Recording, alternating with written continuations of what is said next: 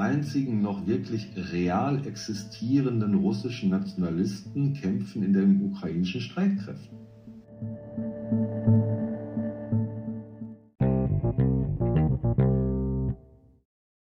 Warte mal, Entschuldigung, Entschuldigung, da läuft so ein Timer. 5, 3, 2, 1. Einen wunderschönen Freitag, den 26. Mai 2023, Herr Nabokov. Herr Schark.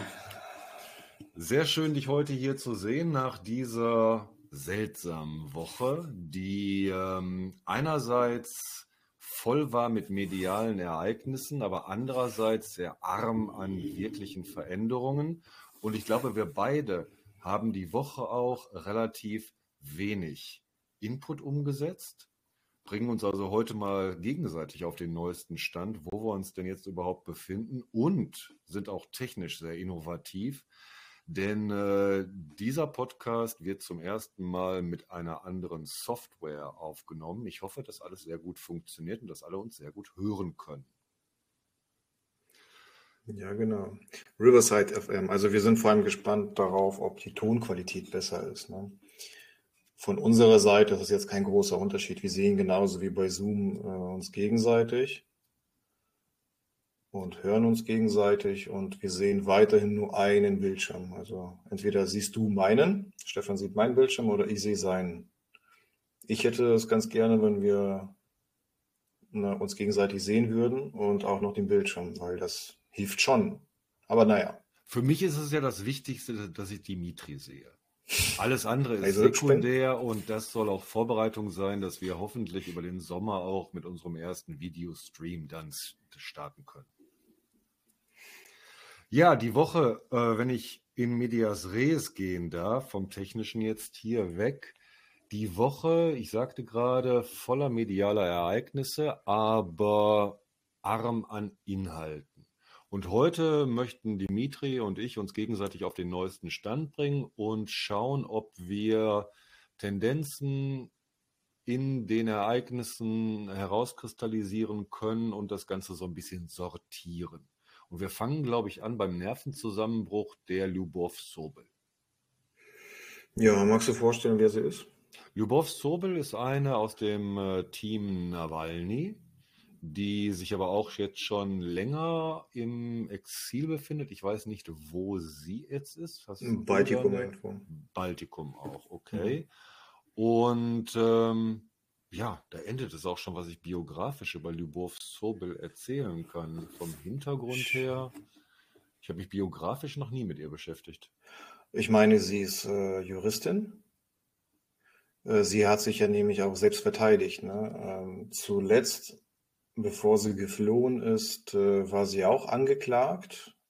Ich weiß gar nicht mehr, was die Anklagepunkte waren, aber das ist ja eh relativ egal.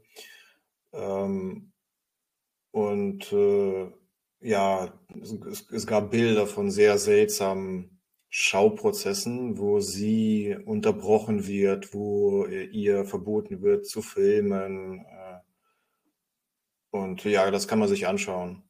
Das war kurz bevor sie dann geflogen ist. Und da wurde sie verurteilt, äh, aber noch so mit ein bisschen mit äh, Warnschuss. Ne? In Russland kriegt man immer so ein paar Warnungen und das heißt, jetzt musst du gehen. Und äh, man hat, man kann sich entscheiden als Oppositionell, ob man geht oder ob man ins Gefängnis geht oder ins Lager. Und äh, sie hat sich fürs Gehen entschieden. Ähm, ja, es gab auch ein paar Kapriolen, aber diese, weißt du, diese persönlichen Geschichten, sowas wie Ex-Mann und ähm, Video äh, mit, mit versteckter Kamera, wie sie dann bei sexuellen Handlungen so aufgenommen wurde, das interessiert uns beide nicht. Deswegen gehen wir darauf nicht ein. Sie ist äh, im Team Nawalny aber auch nicht ganz zentral, also der allerinnerste Kern, äh, da gehört sie nicht zu. Sie ist eher so zweite Reihe, könnte man vielleicht sagen. Interessant, ja. interessant. Da habe ich selbst jetzt einiges Neues über sie erfahren, aber das äh, ist auch mein, immer mein Eindruck gewesen, dass sie äh, zwar sehr bekannt ist, aber innerhalb des Teams, wie du sagtest, richtig, zweite Reihe dann doch eher ist. Was ist passiert die Woche? Fass mal bitte zusammen, denn ich habe es selber nicht mitbekommen. Ja, seltsame Sachen. Also vor drei Tagen fing sie an, seltsame Nachrichten zu schreiben auf Twitter. Und äh, einige Tage lang wusste man nicht so recht, ob jetzt ihr Account gehackt wurde, irgendwie vom FSB oder was, oder irgendwelche Trolle das übernommen haben und da jetzt in ihren Namen komische Sachen schreiben. Die anderen äh, im Team Nawalny, wie Zdanov, haben dann auch beschrieben, dass sie sich Sorgen machen um Sobol. Ähm, nach ein paar Tagen meldete sich dann, sie sich dann und sagte, nein, nein, das bin alles ich, das ist meine Meinung. Ähm, hört auf, euch über mich Sorgen zu machen. Ähm, ja, also das ging Richtung RTL 2 oder sowas, weißt du, also auch was sie geschrieben hat, ne, sehr seltsam. Entweder hat ihr Account wurde, entweder wurde er bis jetzt professionell von einem Team äh, geführt und äh, jetzt hat man sich selber mal rangelassen. Oder sie hatte wirklich einen Nervenzusammenbruch. Also sie hat, sie hat auch geschrieben dann nach drei Tagen, ja, ich hatte einen Nervenzusammenbruch, aber jetzt geht es mir wieder besser. Ähm, man weiß es nicht, man weiß es bis heute nicht. Politisch interessant ist nur, dass sie dort die Politik vom VBK äh, kritisiert hat. Also sie hat sich anders positioniert als das Team Nawalny. Ja, es unterscheiden sich äh, die Meinungen. Und vielleicht, äh, ja, sage ich dir das direkt. Sie am, am 4. Juni ruft Team Nawalny ja zur Demonstration auf in, äh, in, in, europäischen Städten, auch hier in Hannover. In der Gruppe, in der ich bin, wurde schon jetzt dazu aufgerufen. Ähm, die Gruppe bei Telegram heißt Hannover gegen Putin, glaube ich, irgendwie so, russisch. Und äh, kritisiert wurde dieser Aufruf, weil zuerst nicht klar war, soll man auch in Russland auf die Straße gehen. Und dann hat das FBK, glaube ich, äh, das ähm, konkretisiert, hat gesagt, ja, wir rufen auch zu Demos in Russland auf. Und das äh, hat äh, schon die Runden gemacht, weil das war schon ein Schock. Man ging eigentlich davon aus, dass das vorbei ist, nach der, ja, vor zwei Jahren nach der Aktion mit den äh, Taschenlampen, du erinnerst dich. Mhm. Als äh, Nawalny zurückgegangen ist und das FBK im Grunde alle Fälle davon schwimmen sah, haben sie noch ein paar Aktionen äh, probiert. Die letzten dann im Februar 22, als äh, der große Krieg begann. Und seitdem ist eigentlich Ruhe und es gab so ein Verständnis von allen Seiten, dass es mit Demos in Russland vorbei ist. Und jetzt vor einer Woche äh, ging es dann wieder los. FBK ruft zu Demos auf äh, zum Geburtstag von Nawalny auch in Russland. Und äh, Lyubov Sobel hat sich jetzt dagegen ausgesprochen. Ja. Und zweiter Punkt, sie hat sich dagegen ausgesprochen, dass äh, Nawalny, Team Nawalny, andere Oppositionelle angreift. Darüber haben wir auch schon gesprochen im Podcast, ne, dass äh, Team Nawalny da immer wieder Konflikte provoziert. Ja, das war jetzt die letzten drei Tage passt ganz hervorragend ins äh, Sujet dieser Woche, finde ich. Denn ähm, wenn wir auf der einen Seite das Team Nawalny haben, welches, du hast es erwähnt, damals zu diesem äh, Taschenlampen-Meeting äh, aufgerufen hat, kleine Taschenlampe brennen, schreib Freiheit für Nawalny in den Himmel, haben wir jetzt diese ja anscheinend in diesem Symptom Sobol manifestierte Panik vor Demonstrationen, während wir auf der anderen Seite zwei sagenumwobene Militäreinheiten haben, die auf russisches Territorium vorgedrungen sind, nämlich die Legion Freies Russland und der RDK, also der russische Frei, das russische Freiwilligenkorps. Das war ja mediales Hauptereignis dieser Woche. Und wenn ich die beiden Sachen vergleiche, dann, ja, dann äh, wundere ich mich persönlich nicht, dass was viel Diskussionen ausgelöst hat, dass zum Beispiel in diesem RDK, in diesem russischen äh, Freiwilligenkorps, sehr viele Rechtsextreme heute sich gesammelt haben. Und äh, hast du vielleicht mitbekommen, oft wurde die Frage gestellt, wie man jetzt mit solchen Leuten überhaupt umgeht. Das ist eine ähnliche Diskussion wie mit dem Regiment Azov und seiner Geschichte. Und äh, Mark Fagin, ein äh, russischer Publizist, hat äh, dazu sehr lakonisch gesagt, dass ähm, Rechtsextreme viel stärker ideologisch aufgeladen sind und in dem Sinne auch gewaltbereiter sind. Ja, du kannst mit dem Team Nawalny in puncto Demonstration, Proteste, Maidan ja nichts anfangen. Ja, da ist ja genau diese, diese Konfliktlinie. Ähm, ist es äh, legitim, wollen wir Gewalt anwenden, um ein Regime zu stürzen? Und ähm, da würde ich jetzt mal diesen Nervenzusammenbruch von Sobel, ich habe gerade mal überflogen bei Twitter, gestern postete sie, ja, sie habe einen Nervenzusammenbruch gehabt, alles ist wieder gut. Dann frage ich mich natürlich, was für eine Art von Nervenzusammenbruch das war, aber sei dahingestellt. Jedenfalls symptomatisch für die Panik diese Woche. Denn viele haben sich darüber Gedanken gemacht, inwiefern das jetzt als psychologische Kriegsführung natürlich. Also es war klar, dass wer auch immer jetzt äh, diese ganze Aktion konzertiert hat, also diesen Überfall auf Belgorod, ähm, wer auch immer das war, ähm, es ging nicht um unmittelbare militärische, taktische Fragen, sondern eher um strategisch-psychologische Kriegsführung.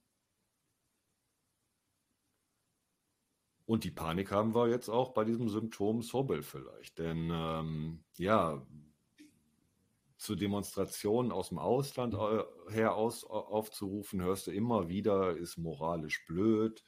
Sagen, sagt ja nicht nur Sobel, sagt ja nicht nur das Team Nawalny, hier Michael Naki zum Beispiel, von ihm hörst du das auch, der Politologe, der in Georgien ist der eine unglaublich äh, umfangreiche Kriegsberichterstattung macht, zusammen mit Ruslan Levir vom CIT, ähm, der nichtsdestotrotz immer wieder darauf hinweist, nein, er, wie solle er irgendjemanden in Russland zu irgendetwas aufrufen? Das macht ja auch Sinn. Ja, das macht ja auch Sinn, ähm, dass du äh, da keine inhaltslose, substanzlose ähm, Protestpolitik übers Internet machst. Das macht Sinn. Auf der anderen Seite fehlt dann vielleicht aber auch beim Team Nawalny, und darüber haben wir ja auch schon gesprochen, diese Bewusstwerdung, welchen, welche Grenze seit dem 24. Februar 2022 überschritten wurde und dass wir uns seit dem 24. Februar 2022 ja auf der anderen Seite dieser Grenze jetzt schon befinden. Ne, erinnerst du dich, wir hatten uns darüber beide gewundert, dass der FBK mit seiner Investigativarbeit im Bereich der russischen Korruption jetzt einfach so weitermacht.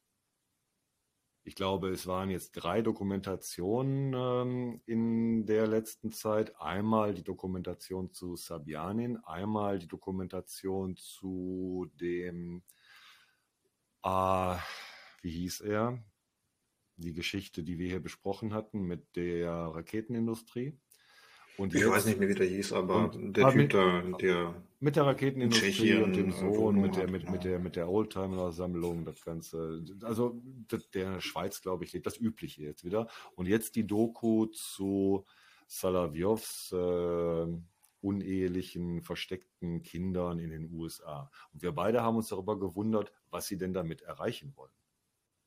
Also, was das denn jetzt soll. Also, soll das irgendjemanden in Russland zu, zu der Erkenntnis bringen, dass das Regime korrupt ist?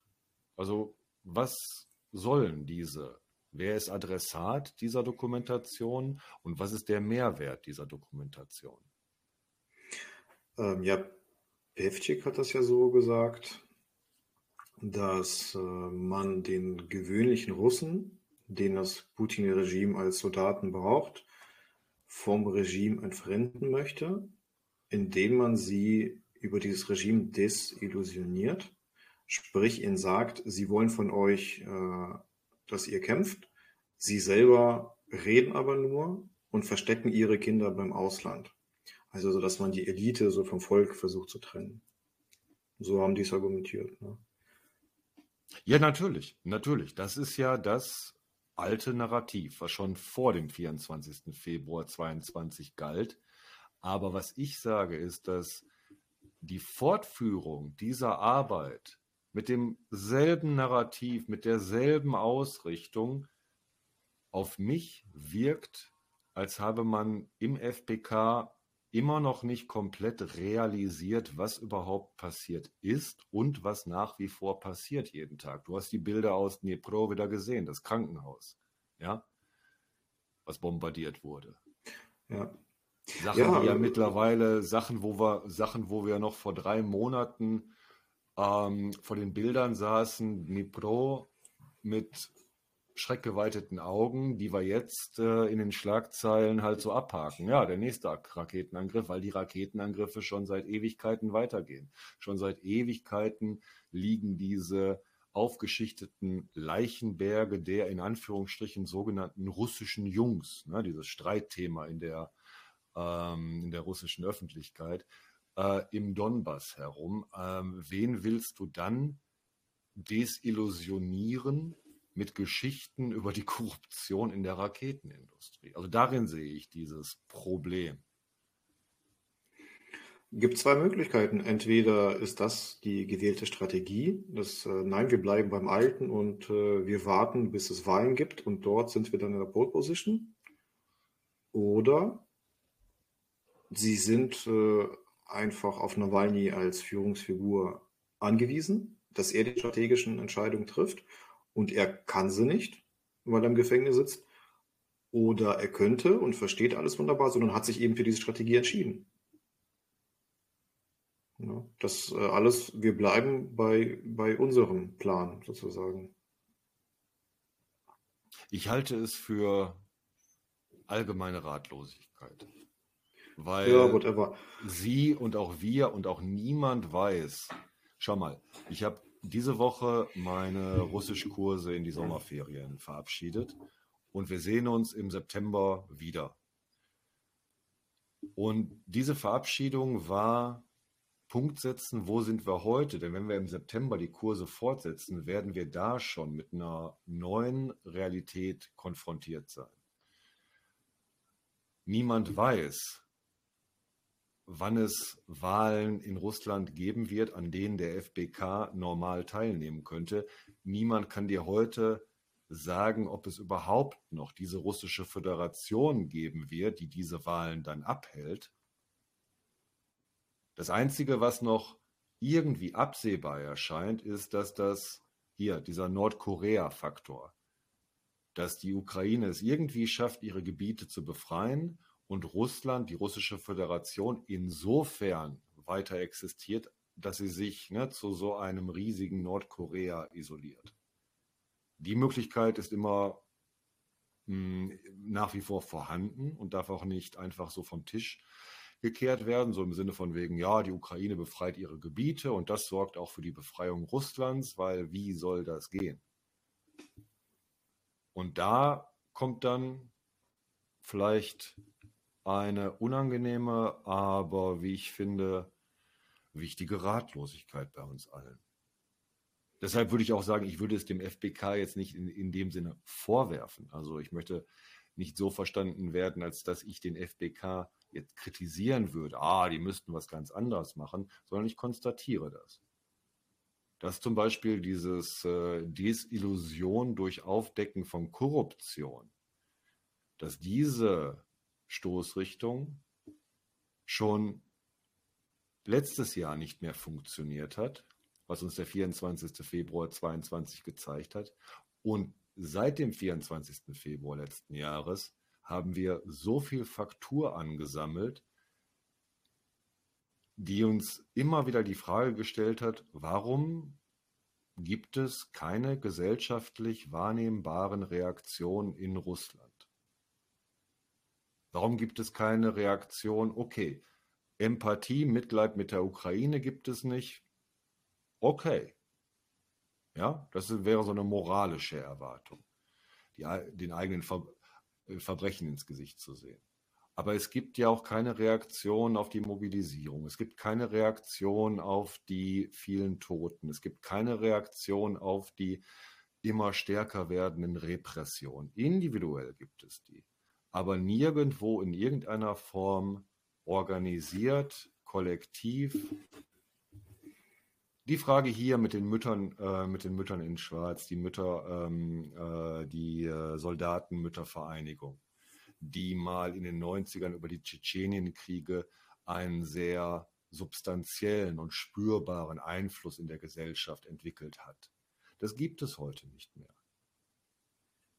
Das sind ja diese Fragezeichen, die wir, also die, die ich auch nicht beantworten kann, von denen ich auch keine äh, konkrete Vorstellung habe, von denen ich nur befürchte, dass sich die Abgründe erst dann werden auftun können, wenn der Krieg vorbei ist und wenn dann Möglichkeiten bestehen, öffentlich abzurechnen, was passiert ist. Und da sind wir noch nicht. Wir warten ja immer noch auf die ukrainische Offensive. Hm. Ich habe eine Frage an dich.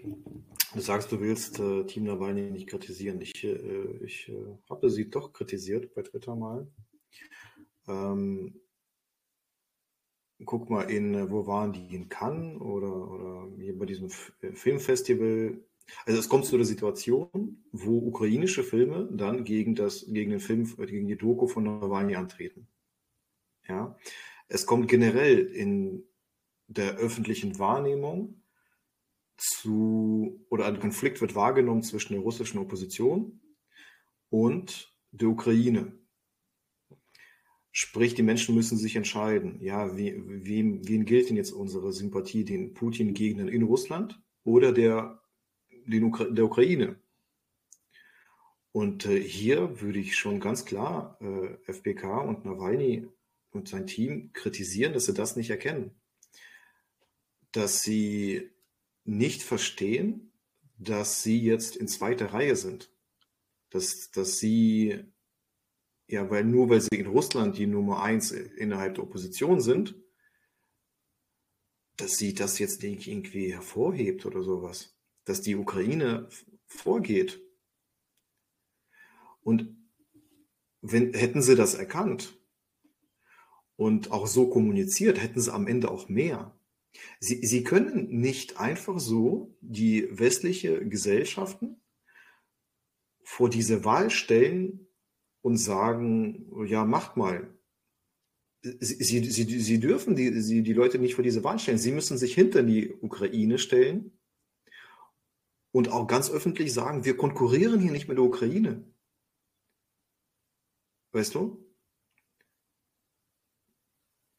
Das verstehe ich nicht, wie, wie sie das nicht erkennen. Da gehe ich mit dir vollkommen d'accord in allem, was du sagst. Wenn ich hier sage, dass ich den FBK nicht kritisiere, dann hat das in erster Linie zwei Gründe.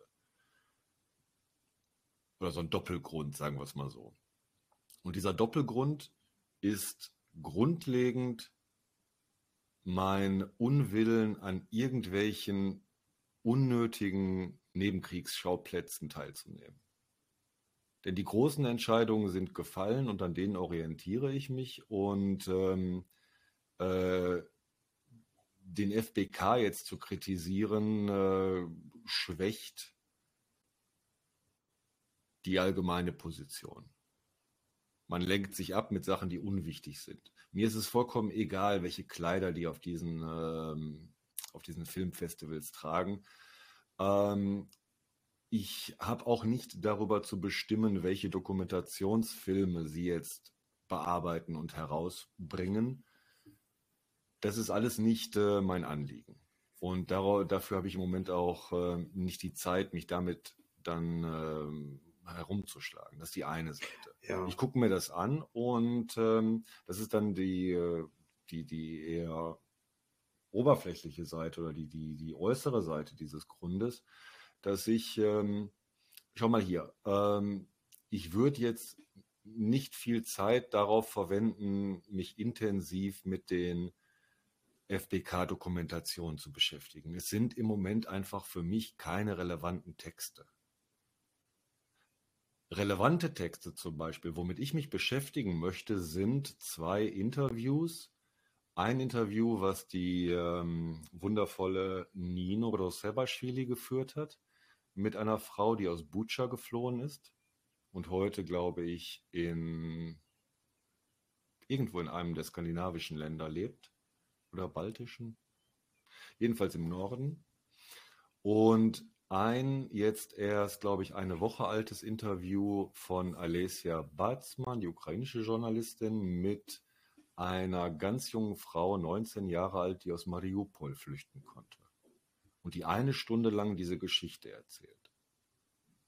Das sind für mich relevante Texte gerade. Nicht die ähm, Korruptionsnetzwerke zwischen Sobjanin, Alexei Venediktov, der ganzen Moskauer Clique, ne, von Echo Moskau, der Bürgermeister. Äh, das ist für mich gerade kein relevanter Text, weil diese Bürgermeisterwahlen, die ja ne, dieses Jahr, glaube ich, im Herbst stattfinden in Moskau, für mich vollkommen irrelevant sind, genauso irrelevant wie jegliche Art von ähm, äh, Texten, die aus der Staatsduma kommen. Guck mal, es gab hier eine schöne Geschichte, eine schöne alte Geschichte von, äh, ich glaube, ähm, welcher Anthropologe war es? Äh, nee, komme ich jetzt nicht drauf. Aber jedenfalls so, so Feldforschung mit einem sogenannten primitiven Stamm. Und dann saß dieser Feldforscher da und machte sich Notizen in sein Notizbuch und dann kamen ein paar Repräsentanten dieses Stammes an und guckten sich an, was er da machen würde. Und dann hat er ihnen erklärt, dass er ja, sich Notizen macht, äh, was sie sagen und was er erfahren hat. Und dann haben sie den Bleistift genommen und auf dem Papier rumgekritzelt und es ihm gegeben und gesagt, er sollte es ihnen vorlesen, was sie geschrieben haben. So ist es auch in Russland heute mit der Duma oder mit, mit, mit, mit den Bürgermeister, Bürgermeisterwahlen in, äh, in, in, in Moskau. Ähm, du kritzelst irgendein Gibberisch irgendwo hin und da steht da Unterschrift und dann steht da Siegel Staatsduma und das ist es dann. Ja? Es ist der legitimierte Wahnsinn, den wir da beobachten. Wenn das Team Nawalny denkt, dass es irgendwie jetzt auf diese Wahlen ähm, äh, Einfluss nehmen kann, dann wundere ich mich darüber, inwiefern sie nicht verstanden haben, in welcher Verfassung sich Russland heute befindet. Ja. Und das zeigt uns ja auch hier, das zeigen uns ja auch die Ereignisse in Belgorod, die in erster Linie interessant waren in der Art und Weise, wie zum Beispiel ähm, diese, äh, diese Öffentlichkeit der totalen Propaganda funktioniert. Ja, wir haben viel darüber spekuliert, was jetzt äh, Prigozhins mediale Hyperinszenierung gerade soll. Denn wir wissen beide, dass Prigozhin das nicht ohne Rückendeckung macht und das nicht einfach jetzt seine individuelle politische Idee ist, sondern dass da durchaus sich gerade sehr starke Bruchstellen auftun überall. Ja, und wir sind alle damit beschäftigt zu überlegen, okay, wie schwach ist jetzt Putin? Wer, wer steht jetzt hinter Prigozhin? was bedeuten diese ganzen Bruchlinien? Ja, und was bedeutet jetzt auch gerade diese, ja teilweise diese, diese wirklich an der Oberfläche schon sichtbare Hysterie in Russland gerade? Denn je länger wir ja auf diese ukrainische Offensive warten, desto, desto schriller, desto hysterischer wird das Ganze mal. Michael Naki zum Beispiel hat vorausgesagt, dass wir jetzt noch bis äh, bis Ende der nächsten Woche eine weitere Eskalation Prigozhinser, Prigozhinser Inszenierung zu erwarten haben. Und schauen wir mal, wann da der Kulminationspunkt erreicht ist. Ja, äh, weißt du, was mir aufgefallen ist bei Gierkin und Prigozhin? Gierkin, seine große mediale Zeit ist ja irgendwie auch vorbei. Ne? Die war so vor einem halben Jahr etwa. Er hat immer Putin kritisiert. zu wenig, äh, zu schlecht, ja, zu spät.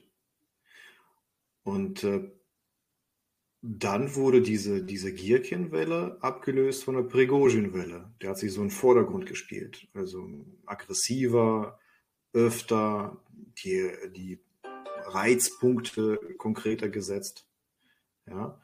Und im Gegensatz zu Gierkin kritisiert er Putin nicht. Es ist dann Shoigu und Gerasimov.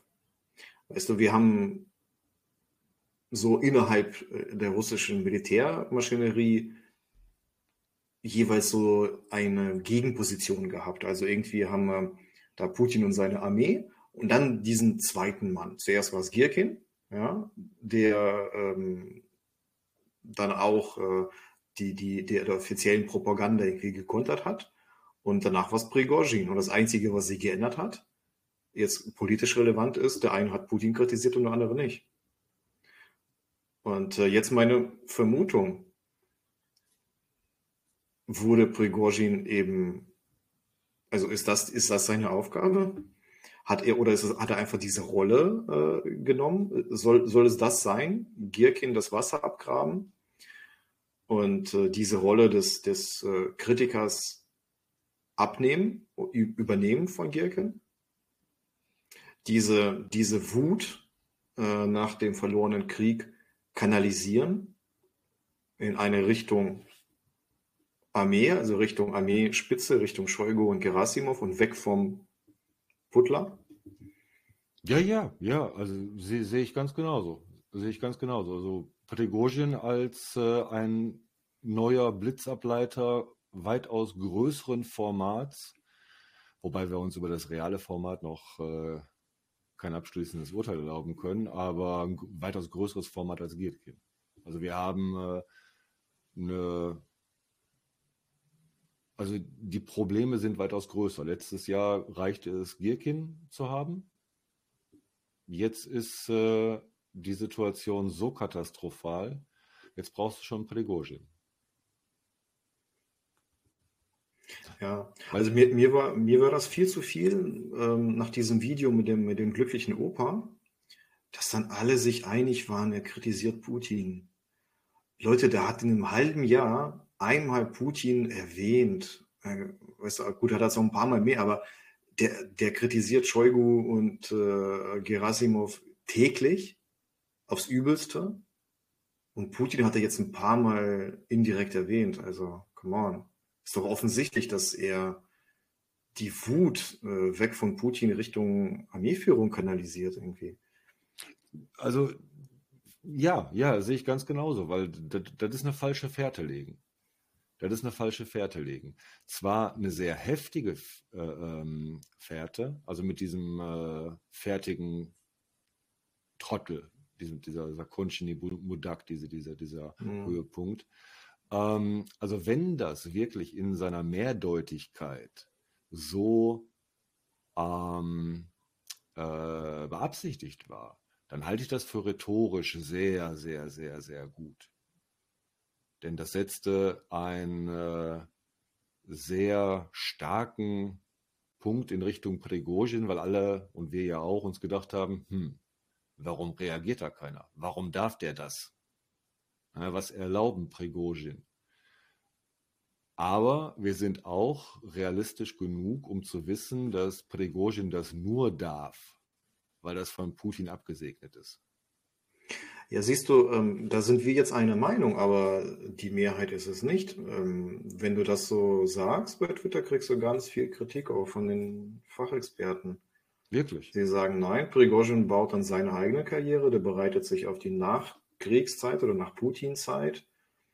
Ähm, und äh, das, was er sich erlaubt, ist nur ein Beweis dafür, dass das System Putin brüchig wird, dass es äh, erodiert.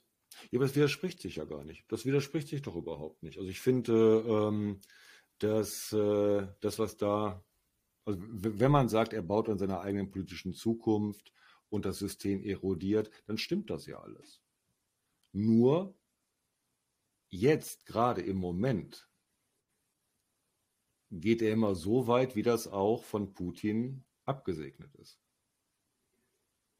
Okay, und meinst du wirklich ähm, abgesprochen oder nur ähm, der eine macht das, was er glaubt, es wäre in Ordnung und wird dann auch mal zusammen zurückgepfiffen? Ähm, weißt du, diese Signale ne, durch dritte Personen, die sind ja Oh, so typisch äh, Putin-System. Ne? Da kommt Kadyrov und sagt hier, mein Bruder, ähm, du schlägst hier über die Stränge und so weiter. Ähm, auch bei den Propagandisten weiß man ja, dass ja bei, bei hier Solowjow und so, ja, ähm, dass sie manchmal zu weit gehen und dann wieder zurückgerufen werden von Natürlich. irgendjemand anderem im System. Ne? Ja, wie jetzt bei Belgorod auch, ne? Da hatte Nati auch darauf hingewiesen, wenn etwas passiert, am ersten Tag sagen sie alle das, was sie wirklich denken. Und am zweiten, dritten Tag haben sie alle Order von den jeweiligen zuständigen Behörden bekommen, was sie jetzt zu sagen haben. Teilweise ja Stefan, auch komm. Lass uns zum Thema Belgorod kommen. Du hast es jetzt schon zum dritten Mal erwähnt. Ach nein, das ist, äh, ich meine, Belgorod, Bachmut. Äh, ich habe die Woche ähm, äh, mit Freunden darüber spekuliert, wie wir denn jetzt diese neu formierten Staatsgebilde nennen sollen. Denn BNR wäre ja sowohl Bryansk Volksrepublik als auch Belgorod Volks Volksrepublik. Also würde ich sagen, reden wir jetzt über Belener und Brianer. Mm, Ähm, großes Theater, erstmal, großes Theater, würde ich sagen. Warte mal, jetzt, jetzt muss ich mit dir erstmal klären, wie wir mit äh, dem Thema umgehen, dass man das Völkerrecht ähm, ja 2014 so vergewaltigt hat von Russland und äh, die Weltgemeinschaft das so mitgemacht hat, weißt du, mit DNR, LNR, Ja, ja. diese, diese Vorstellung ähm, bei russischen Imperialisten schwirrt die schon seit Jahrzehnten. Dieses, ja, wir gehen hin, also so verdeckt mit dem Geheimdienst, stürzen da irgendwas, befreien irgendeine Region, ob es Gagausien, Transnistrien, äh, Abchasien ist, dann erklären wir sie einfach für unabhängig und dann ein Jahr später gliedern die sich an. Also weißt du, so eine Instrumentalisierung äh, äh, des Völkerrechts. Ja, dass man so scheinbar nach den Regeln spielt, so im Sinne von, ja, der Westen, der hält, will, will gerne so nach diesen Regeln spielen, der erkennt den Kosovo als unabhängig an, dann können wir das auch, dann machen wir das gleiche mit Abchasien. Ja, das, äh, das steht mir bis hier, ne, diese Ja, wir Geschichte. kennen das Spiel zum So. Erbrechen seit den 90er Jahren. Genau, genau. Und äh, wie, wie verhalten wir uns dazu? Also ähm, spielen wir jetzt mit? Ist es für uns jetzt äh, witzig, dass wir diese Karte zurückspielen an Russland? Ähm, dass die Ukrainer das halt äh, machen, ist ja klar, dass sie dieses Trolling jetzt betreiben. Aber wie machen wir das zwei? Wir zwei das. Also Ich habe da so gewisse Hemmungen. von meiner Seite ist das Vorbild hier mal ausnahmsweise nicht Alexander Nevzorov, sondern ähm, Saluzhny. Hast du schon mal Saluzhnys verschmitztes Lächeln gesehen? Jetzt beim letzten Video? Na, so insgesamt.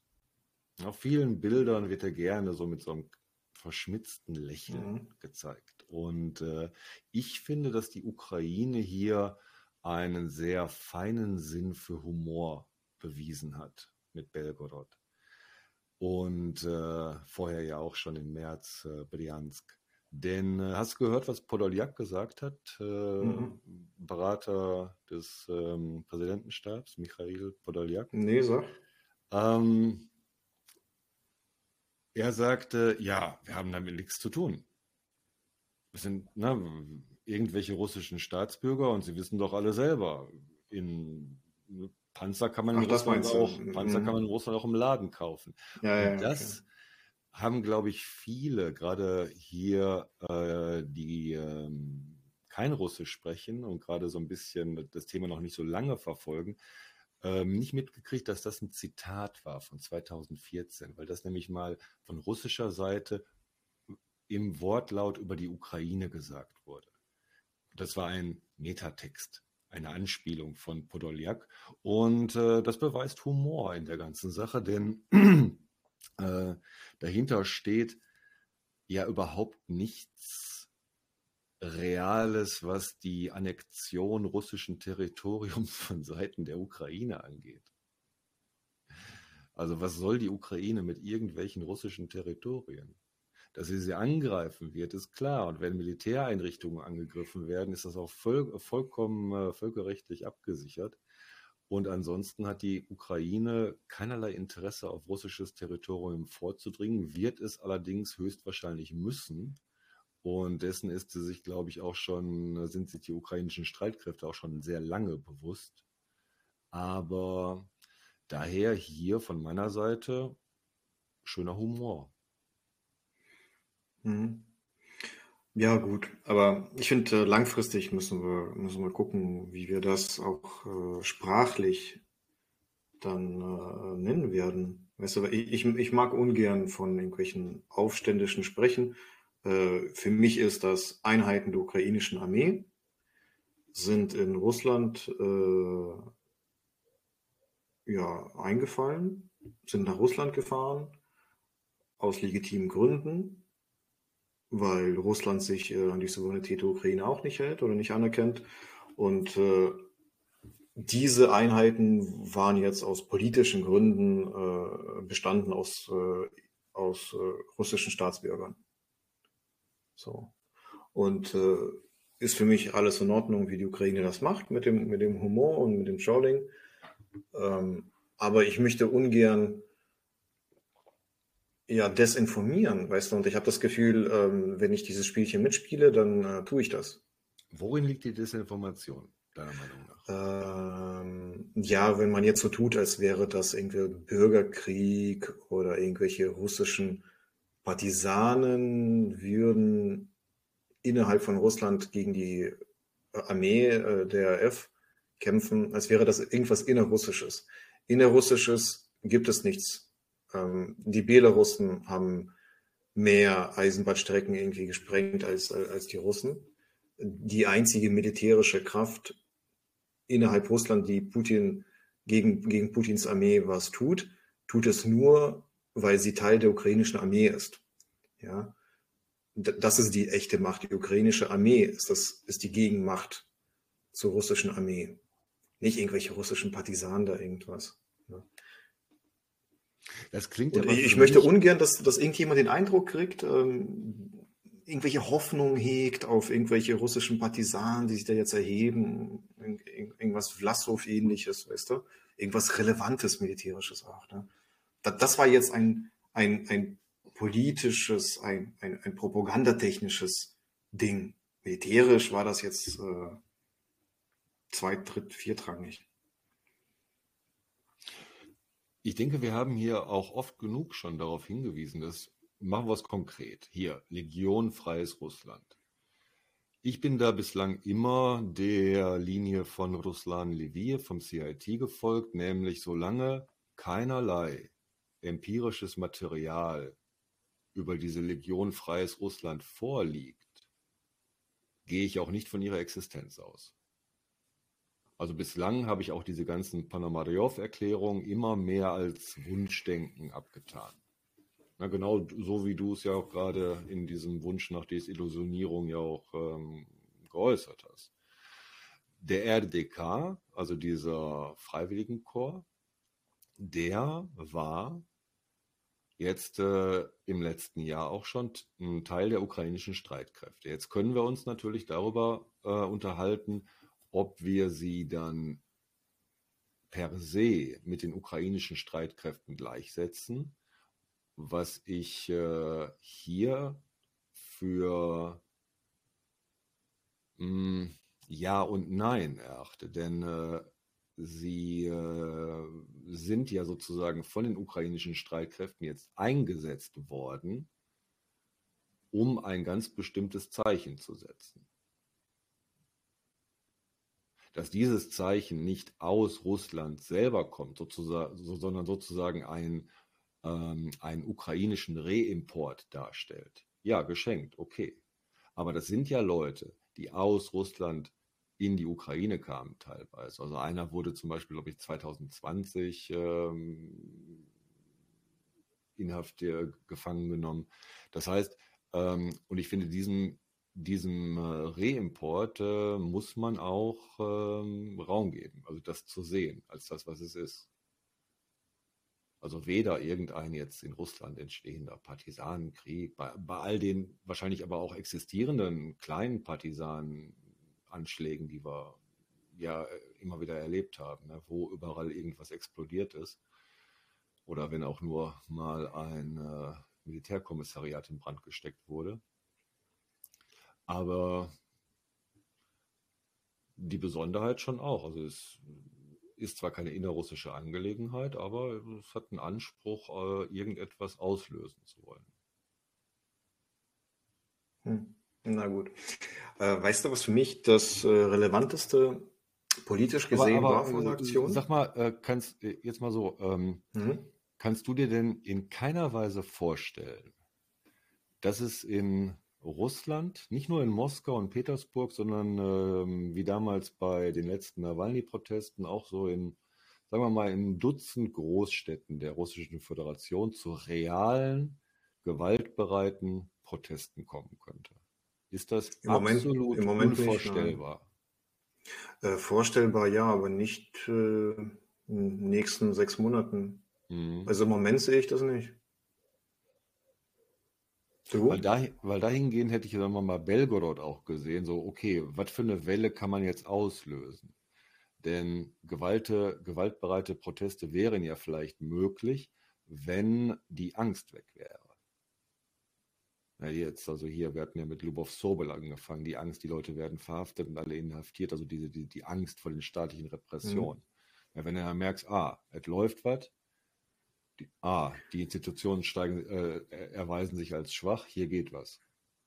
Äh, hier Deutschland 45, ne? Wann haben die Leute angefangen, die weißen Fahnen rauszuhängen? Immer irgendwie zwei Stunden bevor die US-Armee da war. Nicht früher, weil die SS-Einheiten waren auch in der Nähe, die Wehrmacht war in der Nähe und äh, man wurde ja aufgeknüpft, ne? Als Deserteur. Das ist, ist genau das Gleiche. Also ich sehe da noch lange nichts. Äh, du etwa? Nein. Auch nicht, ne? Wobei, ja, also. Oder schlecht. Ich sehe schon einige Sachen, aber ich sehe nichts, von dem ich jetzt sagen würde, oha, da ja, genau, genau. Ir irgendwas müsste da passieren, da fehlt noch auf jeden Fall irgendwas. Da braucht ähm, Stefan, pass auf. Pass auf. Ähm, politisch, was ich jetzt interessant war an der Aktion, beziehungsweise an der Reaktion, beziehungsweise an der fehlenden Reaktion. Putin hätte doch jetzt diese Aktion nutzen können, zu sagen, da haben wir es, ähm, während wir nur so eine chirurgisch präzise Spezialoperation durchführen, die voll legitim ist und irgendwelche Leute da verteidigt und befreit und was weiß ich und voll die äh, Akt äh, der humanitären Hilfe ist im Osten der nicht existierenden Ukraine, ähm, greifen die uns hier voll hinterhältig an und sind auch alles ganz böse Nazis und äh, greifen Mütterchen Russlands an und wir müssen uns verteidigen. Ich habe es ja die ganze Zeit gesagt. Und jetzt sind wie viel? Drei Tage vergangen.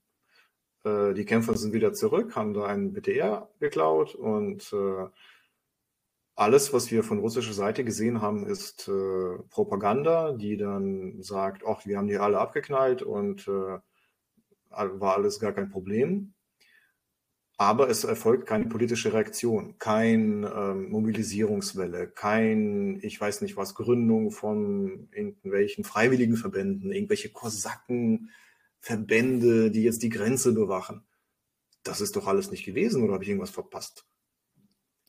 Nee, siehst du, du schüttelst den Kopf. Und wenn nichts gewesen ist, dann sagt uns das, also äh, es gibt da nichts zu befürchten, die haben gar nichts mehr die, die sind fertig. Ne, diese, dieses, dieses Regime äh, hat äh, mal von einem Jahr oder vor eineinhalb Jahren noch gesagt, äh, hier mit der Atomrakete gewedelt, mit der, mit der Drohung und gesagt, das ist kein, kein Bluff, meinte Putin. Und äh, nach, nach, nach, nach so vielen ähm, Sachen, die jetzt passiert sind, also die wurden gecallt, mehrmals. Jedes Mal ist nichts passiert, keine Reaktion. Jetzt wird sogar die Grenze der RF überschritten und äh, die, die, der größte Schrecken scheint anscheinend irgendwo im Westen zu stecken. Die Reaktion in Russland erfolgt nicht. Wie du sagst. Ich finde, ich find, das ist das Wichtigste sind fertig, dieser Aktion ja. für mich. Ja, ja, ja, finde finde finde ich eine hervorragende Interpretation, denn ähm, dieses, äh, diese, diese, dieser Nichtreaktion. Und ich habe die Woche einen Kommentar gehört von einem ukrainischen Soldaten, der in Bachmut gekämpft hat, der da sagte, irgendwas ist anders jetzt. Die wollen nicht mehr kämpfen. Die Russen in Und Bachmut. die- Ja, ja, die wollen nicht mehr kämpfen. Also irgendwie ist jetzt, und Ba- Bachmut war ja die einzige noch verbliebene russische Offensive, die wir hatten. Es gab keine andere Offensive mehr. Ansonsten gab es nur Raketenterror und Leichenberger. So. Und mit diesem, ja, Bachmut ist endlich jetzt erobert von Prigozhin und wir hauen jetzt ab, wenn man es lässt, ähm, ist dann das letzte bisschen Kampfgeist, was man noch so aus einer gewissen m, Trägheit beibehalten hatte, eine Zeit lang. Also hat man dann noch über den Winter irgendwie gerettet, ist jetzt ganz verpufft. Und jetzt ist, äh, wie du sagtest, ist, glaube ich, ist gar nichts mehr da. Mhm. Und warum nicht? Die wollen, die wollen die Leute nicht mit Waffen ausstatten oder was? Wa warum nutzt das Regime das nicht zur Eskalation? Ich denke, du kannst diese Apathie, die wir ja gerade angesprochen haben, hinsichtlich der Frage, ob es äh, Proteste in Russland geben kann, also die, diese gesellschaftliche Apathie, äh, die kannst du nicht einfach an- und ausstellen. Ich denke, es ist die, dieselbe gesellschaftliche Apathie gerade, die dafür sorgt, dass einerseits dieses, das Verbrechen dieses Krieges ausgeblendet wird und auf der anderen Seite aber auch jegliche Art von ja, potenzieller Empörung und Nationalstolz, der wirklich reale Folgen dann für die Menschen hätte, dass es auch der Apathie zum Opfer fällt. Es Mhm. breitet sich, glaube ich, gerade große Resignation aus. Was ist eigentlich so mit den Ultranationalisten? Äh, Gab es da, haben die in ihren Kanälen irgendwie gesagt, wir gehen jetzt selbst äh, da an die Front, bewachen die Grenze, irgendwie auch nichts? Nein, ich, ich habe die einzigen, die einzigen noch wirklich real existierenden russischen Nationalisten kämpfen in den ukrainischen Streitkräften. Das war ja auch der Punkt, den ich gerade sagte. Gierkin ist schon lange gescheitert. Die Nationalisten, die Neonationalisten in Russland haben überhaupt keinerlei Einfluss, Energie und Kampfwille mehr. Diese ideologische Strömung, deshalb, das ist ja das Update zu Prigozhin, weil Prigozhin gehört nicht zu den Na- Neonationalisten, sondern Prigozhin ist die Mafia. Also diese russische Mafia, die entstanden ist. Das, reprä- das repräsentiert Prigozhin ja auch in seiner ganzen Rhetorik, wie er redet. Ja, du hast ja zum ersten Mal jetzt den Eindruck, ähm, dass jemand äh, unbedingt jetzt die Wahrheit bringen will. Die Prigozhin-Wahrheit. Und ähm, die Nationalisten innerhalb Russlands sind äh, verstummt. Und darum, ich denke mir, von da kann Putin ja auch nichts mehr holen an Rhetorik, an, an irgendwelchen äh, äh, ne, Vaterländischer Krieg, verteidigt die Grenzen, das gibt es alles nicht mehr. Hm. Schon ein Ding, ne? Wenn man so zurückschaut, eingefallen, sehr schnell den Blitzkrieg verloren, Kharkiv, also dann äh, äh, in Kiew abgezogen, Kharkiv, Cherson verloren. Wann haben sie mobilisiert? Vor, vor, vor, bei Kharkiv, ne? Dann nach Kharkiv haben sie mobilisiert. glaube ich. Bitte? Ich glaube im September. Also dann nach Ja. Kharkiv. Ja, ja, nach, nach, Kharkiv, ne? nach Kharkiv. Genau, da haben sie doch schnell hier Sicherheitsrat anberufen, äh, mobilisiert, haben gemerkt, das reicht nicht. Dann kam Prigozhin auf den Plan, größer auf den Plan. Und ich glaube, seitdem arbeiten sie hauptsächlich an dem Plan, wie bleiben wir an der Macht und wie kommen wir aus, äh, aus diesem Dilemma da irgendwie noch äh, heile raus. Ja, und eigentlich Äh, hat das schon letzten Herbst angefangen, denn äh, seit letztem Herbst geht es darum, irgendwie Waffenstillstand, besetzte Gebiete behalten und äh, einfrieren. Ja. Und ich glaube, außer Putin äh, würden sie alle äh, irgendeinen Deal jetzt machen. Ähm, ich glaube, der, der ist der, der Letzte, der daran glaubt, dass seine Armee jetzt die Gegenoffensive der Ukraine irgendwie aufhalten kann. Das ist vielleicht auch gut so, weil äh, das werden sie nicht. Das äh, glaube ich nicht. Und dann wird der Niederlage umso größer. Den letzten Joker hat er gezogen. Ich meine, du sagst, äh, Putin habe nicht reagiert auf den Angriff auf russisches Territorium. Dabei hat er ja den letzten Joker gezogen die Woche. Letzte, vorletzte Woche, vor, ja, letztes Wochenende schon. Hm? Er hat die Ikone, die Troiza von Rublev zurück an die russisch-orthodoxe ah. Kirche gegeben. Ah. Ja. ja. Wenn es jetzt nicht klappt, ich habe es gerade noch gehört, Ach, kann ich dir gleich erzählen. Hier, du kennst doch dieses, ne? My ruskie Wir sind Russen, Gott ist mit uns. Eins dieser patriotischen Lala-Lieder. Aber kann ich gleich nochmal den privaten Hintergrund gerade erzählen. Nee, was ich sagen will, ist, ähm, ähm, das ist jetzt so das Niveau, was noch erreicht werden kann. Und äh, falls du es mitbekommen hast mit der Troiza, an, an, an sich schon so, so, so, so, eine wahnsinnige Geschichte. Aber dann haben sie in der Tretjakov gesagt, in der Galerie gesagt, ja, wir können die gar nicht transportieren, weil das ist alles äh, überhaupt nicht, äh, das würde den Transport nicht überleben. Das ist alles in einem so schlechten Zustand, das geht gar nicht. Da wurde ein wenig gewitzelt, ob Putin jetzt die Krone mit der Polizei abholen lassen wird. Mehr ist nicht zu erwarten vom russischen Nationalismus und deshalb würde ich auch sagen, der russische Neonationalismus wurde im gleichen Maße überbewertet, wie auch die äh, Fähigkeiten der russischen Armee überbewertet wurden. Das sind so zwei verschiedene, aber finde ich äh, heute ähnlich gelagerte Phänomene.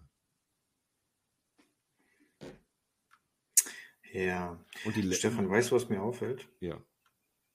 Dass dein Balken hier mit dieser Soundbar, dass die viel weniger ausschlägt als meine. Nicht, dass ich ganz laut bin dieses Mal und du ganz leise. Ich weiß es nicht. Ich höre mich ganz normal, aber ich höre mich auch über mein Mikro. Insofern keine Ahnung. Bist mir aber auch nicht sehr traurig, äh, wenn aus der Aufnahme nichts wird, oder? Ich bin total traurig und werde nie mehr mit dir. Ach, Schnickschnack. Es wäre nur schade, dass wir dann die ganzen Gespräche heute unseren Zuhörerinnen und Hö Zuhörern nicht geben können, denn ich fand das ein ganz hervorragendes Gespräch heute und würde sagen, dass wir so langsam auch auf die Zielgerade kommen. Wie lange sind wir dabei? Ja. Ja, lass mal äh, ein paar Punkte ganz schnell abhaken. Äh, ich will nur wissen, ob du da mehr zu weißt. Ähm, hast du mitbekommen, dass Mascha Gessen äh, und da im Pen-Club irgendwo zurückgetreten ist aus irgendeinem Board? Ja, am Rande. Am Rande. Ähm, Ist das für uns wichtig? Äh, nur im Rahmen dieser russischen Befindlichkeitsdebatte um die äh, Russophobie und Cancel Culture. Da können wir es mal thematisieren. Genau, hatten wir aber noch nie gesprochen drüber, ne? Ja, wir hatten über die russische Opposition gesprochen, dann auch über Zerstrittenheiten. Wir könnten jetzt dann den Hm. Weg machen, mal dieses äh, Thema Russophobie nochmal auf die Ja, genau, Tagesordnung zu setzen. genau. Das, das ist eigentlich gut, weil wir kennen die äh, Sicht der Russen, die jetzt irgendwie ins Ausland fliehen oder fliehen würden, äh, was für Argumente sie haben, mh, ja, was für un gefühlte Ungerechtigkeiten äh, sie wahrnehmen, äh, wie sie argumentieren. Und äh, ich denke mal, so der, normale Durchschnitts-Internetnutzer äh, hat das weniger, kriegt das weniger mit, aufgrund der Sprachbarriere und äh, eigentlich ideal für uns, das Thema. Ja. Hast du äh, mitbekommen, dass einige von der, äh, von dem Treffen, also bei der, von dieser Berliner Deklaration, von der wir schon mal äh, gesprochen haben, dass im Nachgang Ver Vergiftungen berichtet wurden, dass dort Teilnehmer, Teilnehmer Vergiftungserscheinungen hatten. Ja, ich habe irgendwas gehört, aber es hat nicht Klick gemacht. Äh, war auch irgendein Botschafter im UK oder so? Wirklich? Äh, ich glaube ja. Hat auch daran teilgenommen, hat er dann auch irgendwie über Vergiftungserscheinungen geklagt. Strange Kiste. Ja, also zu naheliegend, dass der russische Geheimdienst da mit involviert äh, sein könnte, wenn das dann wirklich war, aber hab danach hat dann auch nichts mehr äh, Großes gehört. Vielleicht äh, war auch nichts.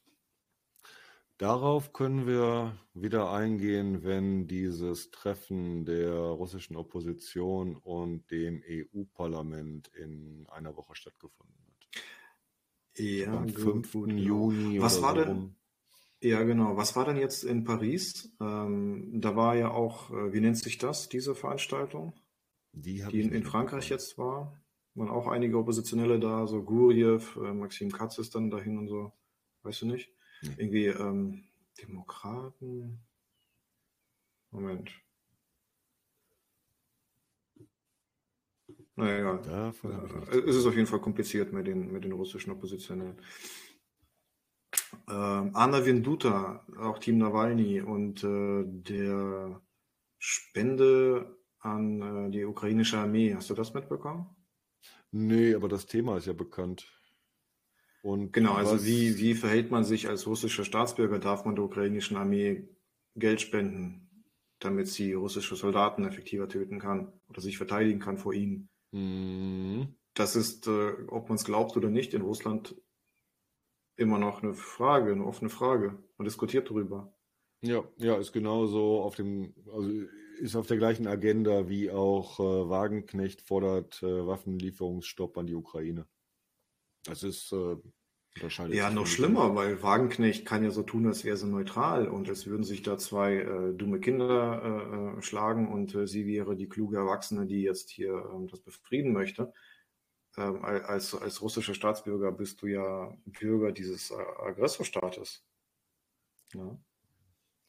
Oh, vorgespielte Dummheit oder vorgespielte Nationalromantik, weiß ich jetzt nicht gerade, was schlimmer ist, aber es ist auf jeden Fall äh, das gleiche Thema, finde ich. Also es ist, Mhm. äh, es geht beide Male um diese Art, sich von ähm, diesem, ja, von, von, von den ukrainischen Streitkräften zu distanzieren und das ist interessant, welche Gründe vorgebracht werden.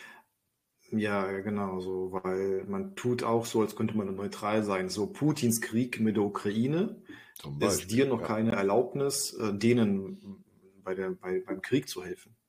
Das Ja, und dann auch, sind wir ja äh, wieder bei der Russophobie-Debatte und dem äh, jetzt viel beschworenen Zitat Nasche Malchiki, also unsere Mhm. Jungs. Es fing damals mit äh, TV Rain an, ähm, dass man da den äh, Solidarität mit den russischen, mit den einfachen russischen Soldaten. Ich glaube, es geht auch immer um dieses, äh, genau wie du sagtest, um dieses Stereotyp. Wir trennen jetzt die, das böse Regime, den bösen Zaren von der vergewaltigten und unschuldigen einfachen Bevölkerung.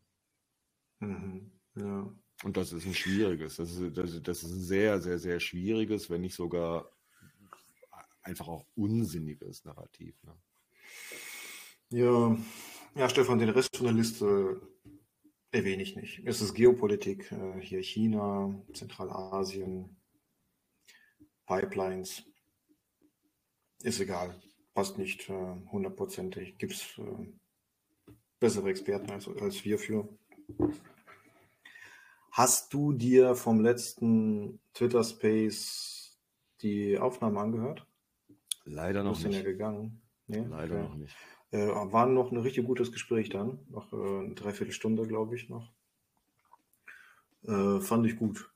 Fand ich gut. Äh, ich bin aber noch nicht überzeugt vom Twitter Space. Äh, wir haben jetzt auch gesehen, wie Elon Musk und äh, Ron DeSantis da technische Schwierigkeiten hatten. Keine Ja, Ahnung, guck, weitergeht. guck, die sind auch nicht besser als wir. Ja, ja.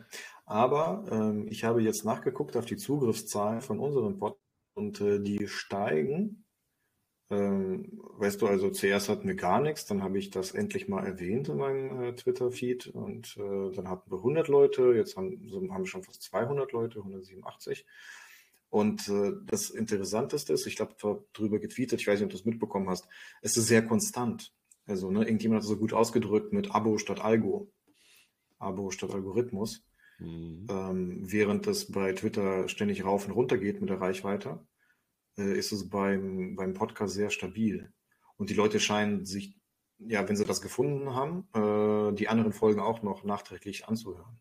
Also das, was wir jetzt als äh, Twitter Space gemacht haben, gebe ich dir vollkommen recht, das sollten wir in naher Zukunft dann eher als Streamtermin mit, mit Chat auch nehmen. Und die Twitter Spaces kann man so zwischendurch mal machen mit Ankündigungen äh, und äh, wenn man vielleicht auch was äh, ganz Aktuelles gerade besprechen will.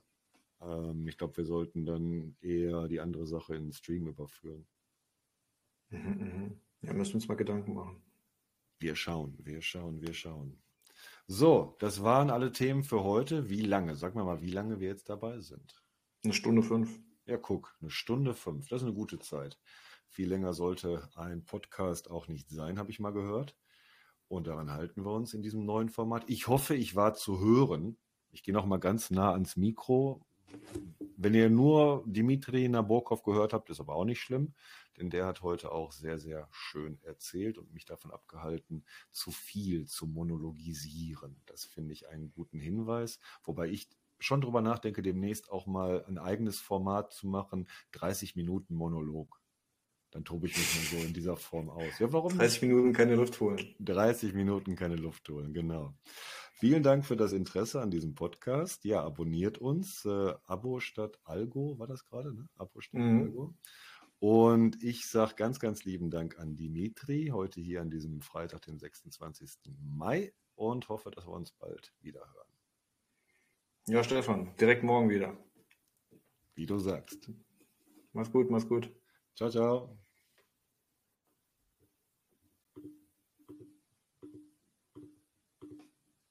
Hm.